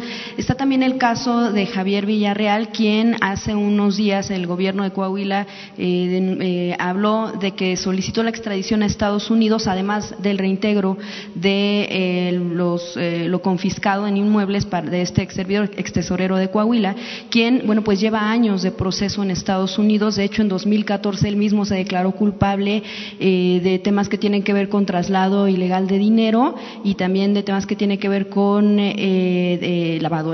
también aquí en, México, bueno, pues hay órdenes de aprehensión por tema de enriquecimiento ilícito y se hablaba hace algunos años, de hecho, del de, uso de documentos falsos para la contratación de deuda. saber desde el gobierno cómo están avanzando en estos procesos de solicitud de extradición a Estados Unidos a funcionarios como, como el que le menciono, Villarreal, y eh, también el tema de cómo eh, la Secretaría de la Cancillería va avanzando en la solicitud del reintegro de lo que se les confisca a estas personas que de por sí, bueno, pues ya se declararon culpables y eh, pues llevan un largo proceso en Estados Unidos. Gracias. Sí, estamos atendiendo esto. Se están reponiendo procedimientos que no se hicieron bien y em, se están haciendo los trámites. Hay cooperación de parte del gobierno de Estados Unidos, en particular de el Tesoro y eh, el Departamento de Estado. Están eh, ayudando para eh, extradiciones y también se está definiendo una estrategia para que los recursos, los fondos se regresen a México. Eh, estamos también trabajando en esto. Em, muchos políticos y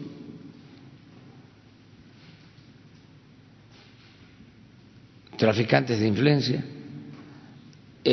compraron propiedades en Estados Unidos, ahora que tienen estos procesos, eh, se está buscando que esas propiedades eh, se consideren de nuestro país, eh, los montos, y hay disposición de parte del gobierno de Estados Unidos para que se recuperen recursos y vayan al instituto para devolverle al pueblo lo robado o sea, estamos este, haciendo esto. Em, hemos tenido respuesta eh, y no puedo decir más por el debido proceso, pero sí se está este, atendiendo.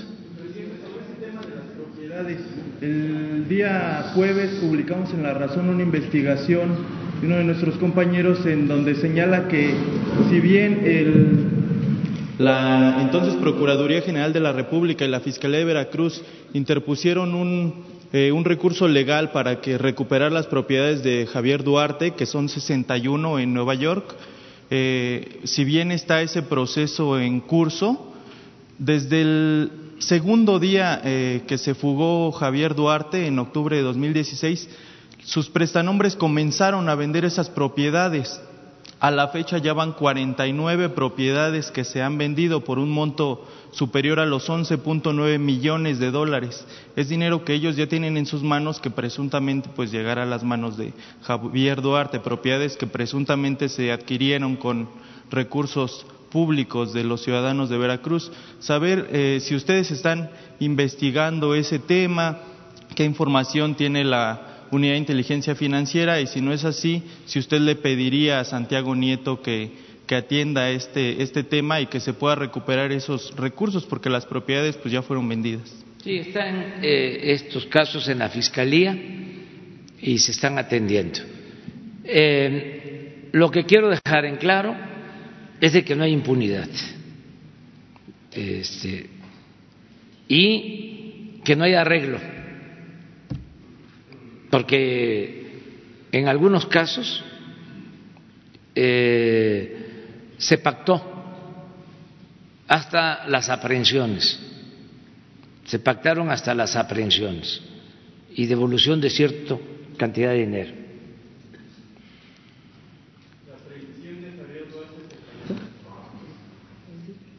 Eh, este... este... yo no lo dije así.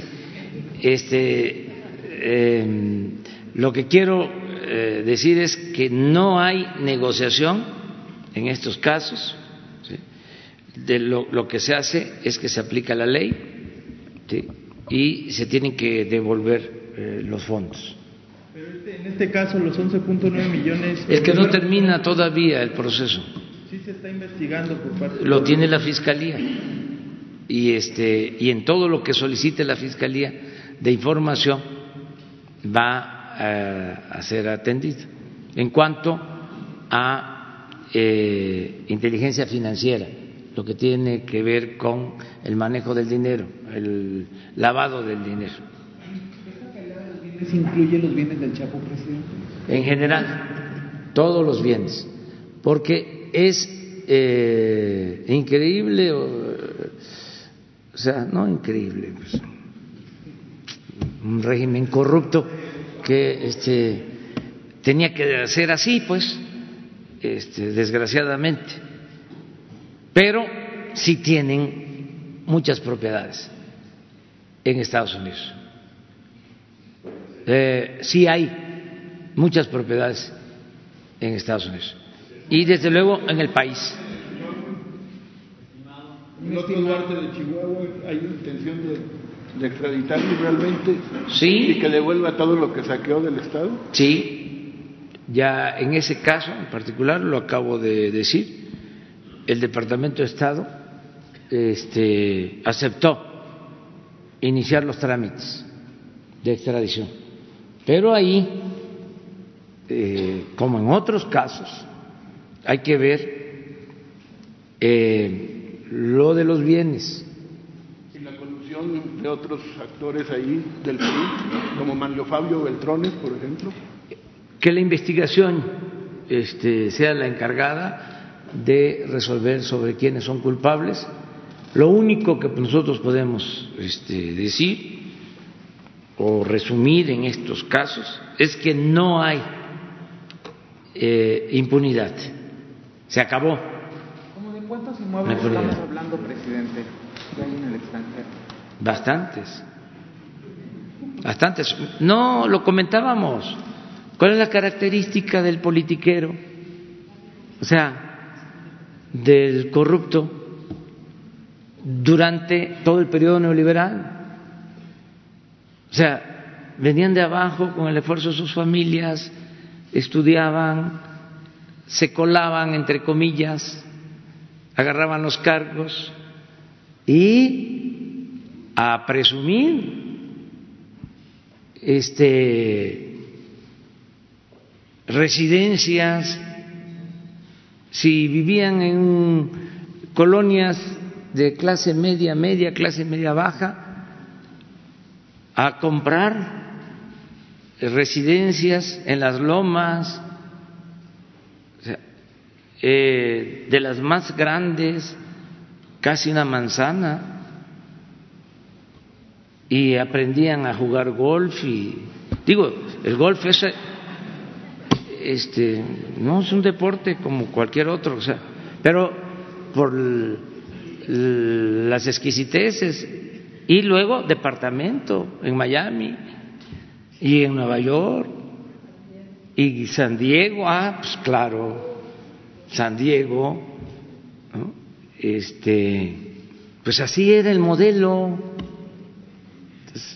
Eh, ya eso no creo yo que vuelva a darse. Y quiero aclarar, ¿eh?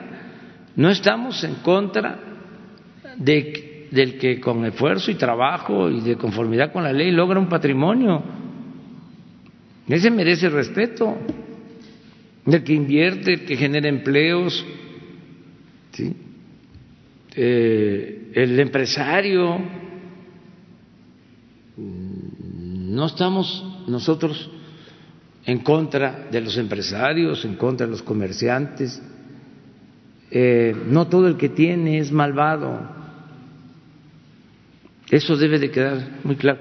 Esto eh, está más relacionado no solo con políticos, también lo aclaro, sino con traficantes de influencia que se hacían pasar como empresarios y se asociaban y se dedicaban a robar, a saquear y a darse la gran vida.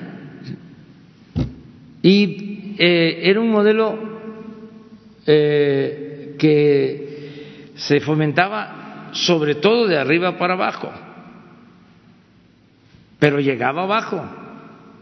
El presidente municipal eh, terminaba ya no se quedaba a vivir en el municipio, mínimo a la capital, y casa nueva, residencia nueva, y rancho. Y así. Y los gobernadores está a la vista. Igual. Y hacia arriba lo mismo. Eh, entonces, sí, eh, no sé si leyeron un reporte sobre bienes eh, de, de que estaba de seguridad con Calderón, García Luna, un reportaje, no sé si es actual, de esta semana, sobre propiedades en, creo que en Miami, pero departamentos, o sea, eh, hay una expresión en el norte que no lo voy a repetir, o sea, eh, bueno, bien montados, elegantes, o sea, ¿eh? Este, oficinas, ¿no? Este, centros exclusivos. Entonces, todo eso eh, ya se debe de terminar. Eh, muy bien. Tengo, bueno, él. Y luego tenemos Luis Díaz, Sandra Aguilera. Sí, ¿no? Eso es lo que faltaban de ayer, del, del jueves. Buenos días, presidente. Buenos días a todos. Miguel Fernández de Vice News en la ciudad de Nueva York. En la cabecera municipal de Chichihualco, en Guerrero, existen 51 familias en situación de desplazados. Eh, como usted sabe, existe un acuerdo con la Secretaría de Gobernación hace un tiempo, en el cual se garantiza, por una parte, una ayuda humanitaria de eh, garantizar las rentas, los alquileres y los alimentos, y por otra parte, una, un componente de seguridad que, que instruye, por una parte, poner puntos de seguridad dentro de la cabecera municipal con presencia de la Guardia Nacional, y por otra parte, eh, y sobre todo, garantizar el regreso de estas personas a sus pueblos y comunidades, de esas familias. Eh, ¿Podría decirnos, presidente, bueno, la parte humanitaria se ha cumplido y la parte de seguridad está por resolverse. Presidente, ¿podría decirnos por qué este incumplimiento y cuándo usted piensa que puedan regresar estas familias a sus comunidades? Pues lo más eh, pronto que se pueda, buscando que no haya riesgos para sus vidas. Esto lo ve eh, la Secretaría de Gobernación, Alejandro Encinas. Le vamos a pedir que te dé una respuesta. Con mucho gusto. ¿Cuál cree que usted, usted que sea el principal impedimento para que estos grupos armados no puedan dejar estas plazas? ¿Por qué cree que estos grupos armados continúan ahí? ¿Cuál es el impedimento? ¿Por qué? Sí, ¿por qué el gobierno no, no ha sido capaz de quitar la presencia de estos grupos armados en estas comunidades? Hay confrontación en Guerrero y en otras partes eh, entre eh, grupos eh, armados y se está actuando en todos los casos, está eh, teniendo más presencia la Guardia Nacional, pero son procesos, lleva tiempo, mm, lleva tiempo el desarmarlos, el convencerlos de que eh, no debe de eh, hacerse justicia por propia mano. Eh, en algunos casos, en, guerreros, en Guerrero hay autodefensas, eh, incluso la ley lo permite. En el caso de Guerrero hay autodefensas que se crearon en comunidades indígenas y luego eso se salió de control porque empezaron a aparecer este, autodefensas, se promovieron inclusive desde el gobierno y todavía no se ha normalizado esa situación, pero sí estamos trabajando eh, con eso. la Guardia Nacional en el municipio? ¿Qué es lo que ha pedido la gente, los mismos desplazados? Sí, eh, lo piden todos. O sea, eh, nos están pidiendo la Guardia Nacional en distintas partes, pero también es un proceso. Yo nada más quiero decirle a la gente que teníamos diez mil efectivos de la Policía Federal para darles la seguridad al pueblo. Ahora tenemos setenta mil de la Guardia Nacional, pero no nos alcanza. Van a ser ciento cuarenta mil y estamos formando. Eh, se están eh, reclutando y capacitando nuevos elementos. Es un asunto de tiempo es que eh, se abandonó todo, se simulaba de que se enfrentaba el problema de la inseguridad, pero con operativos especiales, este, todo con mucha espectacularidad. A ver, se detuvo a este personaje, eh, a este otro, eh, pura publicidad, y no se atendían las causas ni tampoco se garantizaba la seguridad de la gente. Bueno, qué eh, mejor ejemplo que el que solo podía disponer el presidente de diez mil elementos de la Policía Federal. O sea, ¿cómo con diez mil elementos de la Policía Federal? Porque legalmente el Ejército y la Marina no podían hacer labores de seguridad, estaban impedidos constitucionalmente. Entonces, eh, era un gran engaño, una farsa. Y agréguele que los encargados de la seguridad estaban al servicio de la delincuencia. Eh, los conservadores eh, quisieran que volteáramos a ver para otro lado, que este, nos diera amnesia o que nos quedáramos este, sin poder eh, ver las cosas, ¿no? Pero es gravísimo a ver en qué país sucede de que el jefe de la policía esté al servicio de una de las bandas de la delincuencia de mayor eh, influencia en México. El brazo derecho del presidente.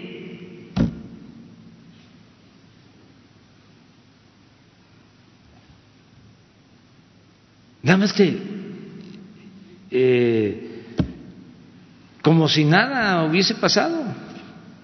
Y es gravísimo. Y ni modo que pues este nosotros lo inventamos esto.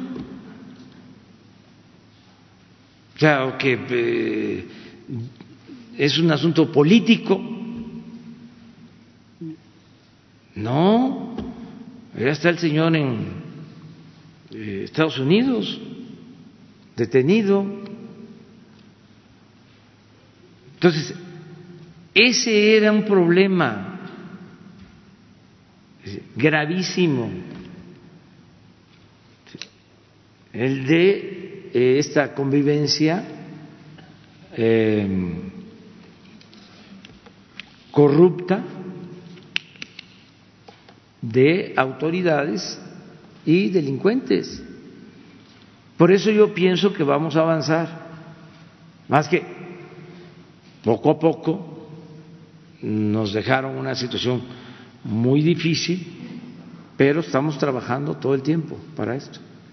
Y todo el tiempo, o sea, y Alejandro y este la Secretaría de Gobernación está en esto y, van a seguir todo lo que es derechos humanos, la protección a la, a la vida de las personas, todo esto es lo que más nos preocupa y ocupa. es, en eso estamos. Muy bien, entonces vamos con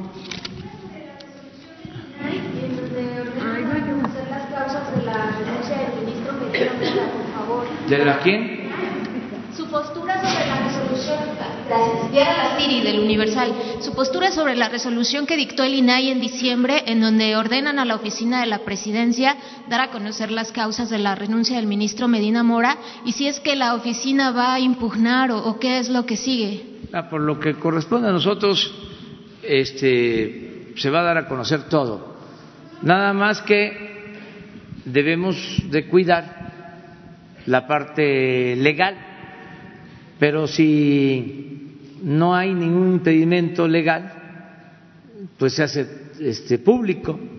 Nosotros queremos hacer la vida pública cada vez más pública, no tapar nada. ¿Y entonces por qué alegaron inexistencia de la, de la información? Pues eh, no tengo este, noticias de eso. Eh, si se trata, por ejemplo, de la renuncia, este, se tiene, eh, se da a conocer, yo creo que ya hasta se publicó. Ah, la damos a conocer. Sí, muchas veces, muchas veces, este, eh, eh, como son muchas este, solicitudes, ¿no? En alguna oficina se dice no se puede por alguna eh, situación legal, pero ya que lo estás planteando, lo revisamos y mañana damos a conocerlo. ¿Sí? No tenemos ningún problema. O sea, no somos tapadera, pues. Ah, eso es lo que tenemos que ver. Si se viola el debido proceso, entonces aquí se los decimos. Fíjense que este, no podemos eh, hacerlo nosotros, pero que no eh,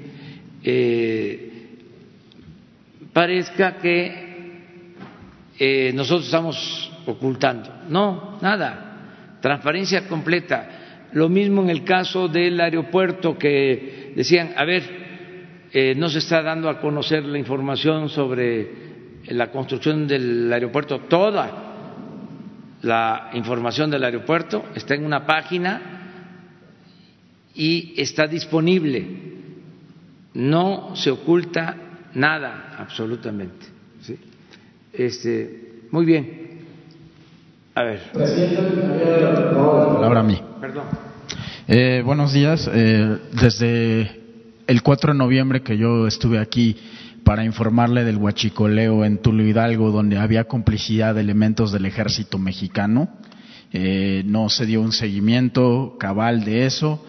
Vino en otros momentos el ingeniero Octavio, pero se han dado otros sucesos. También tuve la oportunidad de venir también en el mes de noviembre para externarle que había un fraude a jubilados en las secciones tabasqueñas, específicamente de Comalcalco, donde eh, personal de recursos humanos eh, les estaban defraudando a, jubilados con eh, financieras. No se ha resuelto eso, no se ha externado nadie en Pemex, no, no, se ha dicho nada. Pero también le vengo a informar que eh, desde la sección 35 que dirige Alfredo Mieri Concha y Jesús Infante en Tula, quienes eh, han sido señalados por nosotros, por nuestras investigaciones como los orquestadores del huachicoleo, eh, también están vendiendo plazas indebidamente en 190 mil pesos a, personas, pero esto puede ser posible únicamente con complicidad de gente de recursos humanos desde Pemex Nacional. Esto está más que documentado y ahí está la situación. Pero también viene otra situación.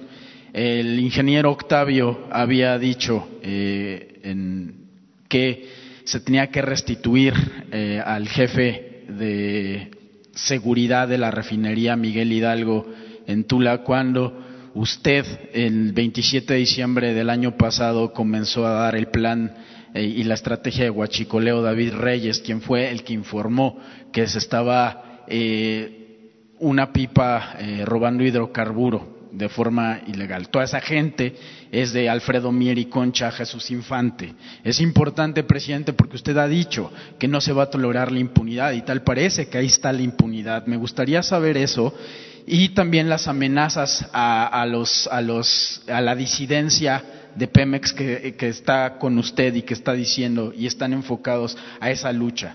Eh, pongo el ejemplo de, de Fernando Meneses, eh, que es una persona que está haciendo la lucha en, Minatitlán, Veracruz, Fred Navarro, quienes están sido amenazados de muerte. Y de hecho, el día de hoy, en un reportaje del equipo de Revolución 3.0, ahí están las fotos y las imágenes de las amenazas a todas las personas que están buscando la democratización en Pemex, pero sobre todo que estén comprometidos con su lucha en rescatar el eh, el petróleo mexicano y los, y los hidrocarburos. Entonces, en ese sentido, tal parece, presidente, que o le están informando mal o se está solapando la corrupción al interior de Pemex. Muchas gracias. No, no se solapa, no se solapa, no se tolera la corrupción.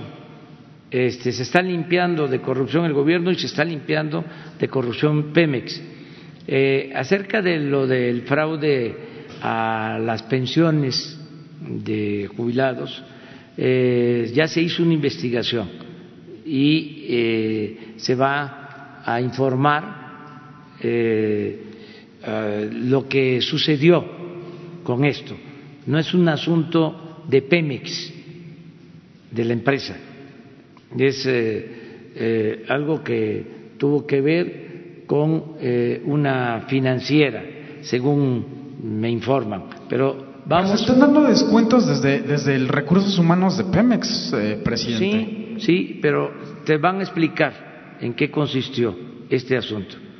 Eh, eso es el, informe que tenemos. ¿Y la parte de, David Reyes y las personas que están amenazadas a muerte? Eh, no vamos a permitir nosotros ningún acoso, ninguna represión. No se acepta eso.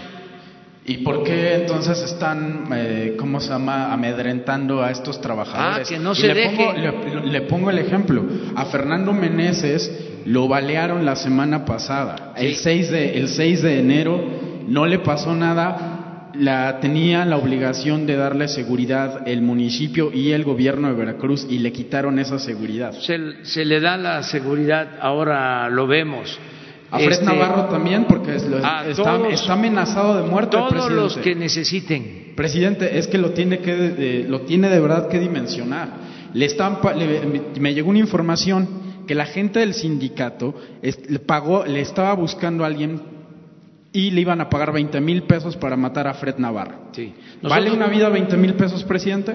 Tenemos nosotros eh, la obligación de proteger la vida de todos los mexicanos. Ahora mismo, por lo que estás diciendo, eh, te van a tomar la información para darle protección a estas personas. Quiero también decirles eh, con toda claridad, hay en los sindicatos, más ahora que ya no se va a permitir la eh, antidemocracia en los sindicatos, que ya no hay este, tolerancia, que ya no hay sindicatos predilectos, líderes predilectos, entonces hay una efervescencia de quienes quieren ocupar cargos de dirigentes sindicales. Aquí aprovecho también para decirles que tienen, desde luego, el derecho de aspirar a ser líderes sindicales, nada más que ya no se puede estar pensando en reproducir el mismo modelo, no es el quítate tú, porque quiero yo. Ya líderes sindicales, vendeplazas, eso se termina. Que no estén con la aspiración de que ellos van a ser los líderes de las secciones petroleras para hacer lo mismo. Porque también no he escuchado a los candidatos a ocupar eh, los liderazgos en los sindicatos que planteen cómo van a ayudar a los trabajadores, cómo van a defender eh, a los trabajadores. No hay un plan para eso. Nada más es eh, la lucha. Aquí vienen algunos hasta pedirme que yo los recomiende para ver si ellos salen de dirigentes, pensando que es lo mismo. Ya no. Eh, va a haber elecciones libres, limpias, van a ser los trabajadores que con el voto libre, secreto, directo, van a elegir a sus representantes. Entonces, esto también que quede claro, no están los mismos o no van a quedar los mismos si la gente, los trabajadores, este, deciden eh, removerlos. Eh, pero eso depende de los trabajadores, porque siguen en la grilla, para decirlo coloquialmente, sin tomar en cuenta a los trabajadores pensando de que van a llegar a hacer lo mismo.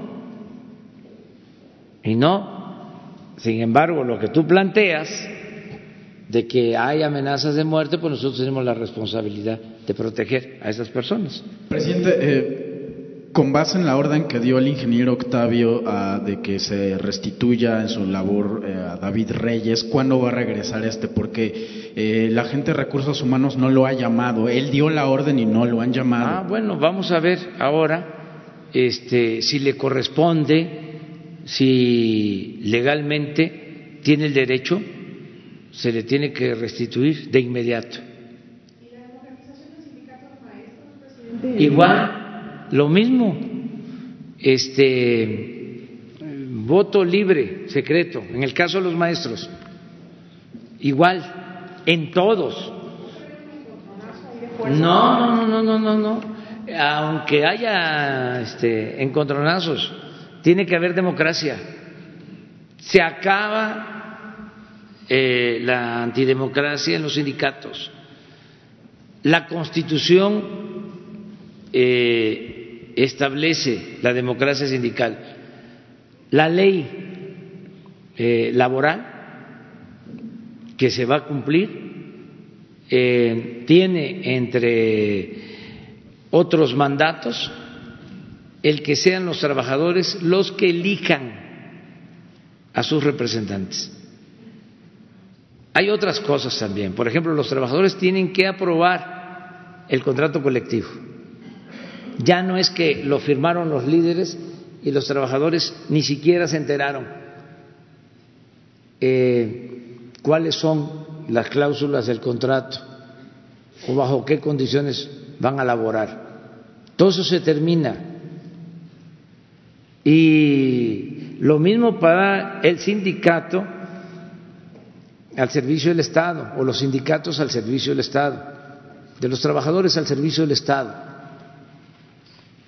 que llevan también ahí algunos mucho tiempo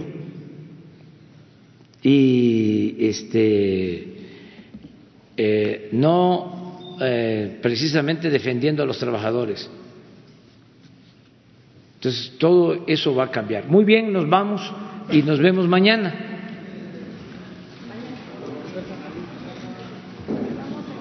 Sí, ya está. Mañana. Miguel, mañana. Tú quedaste también.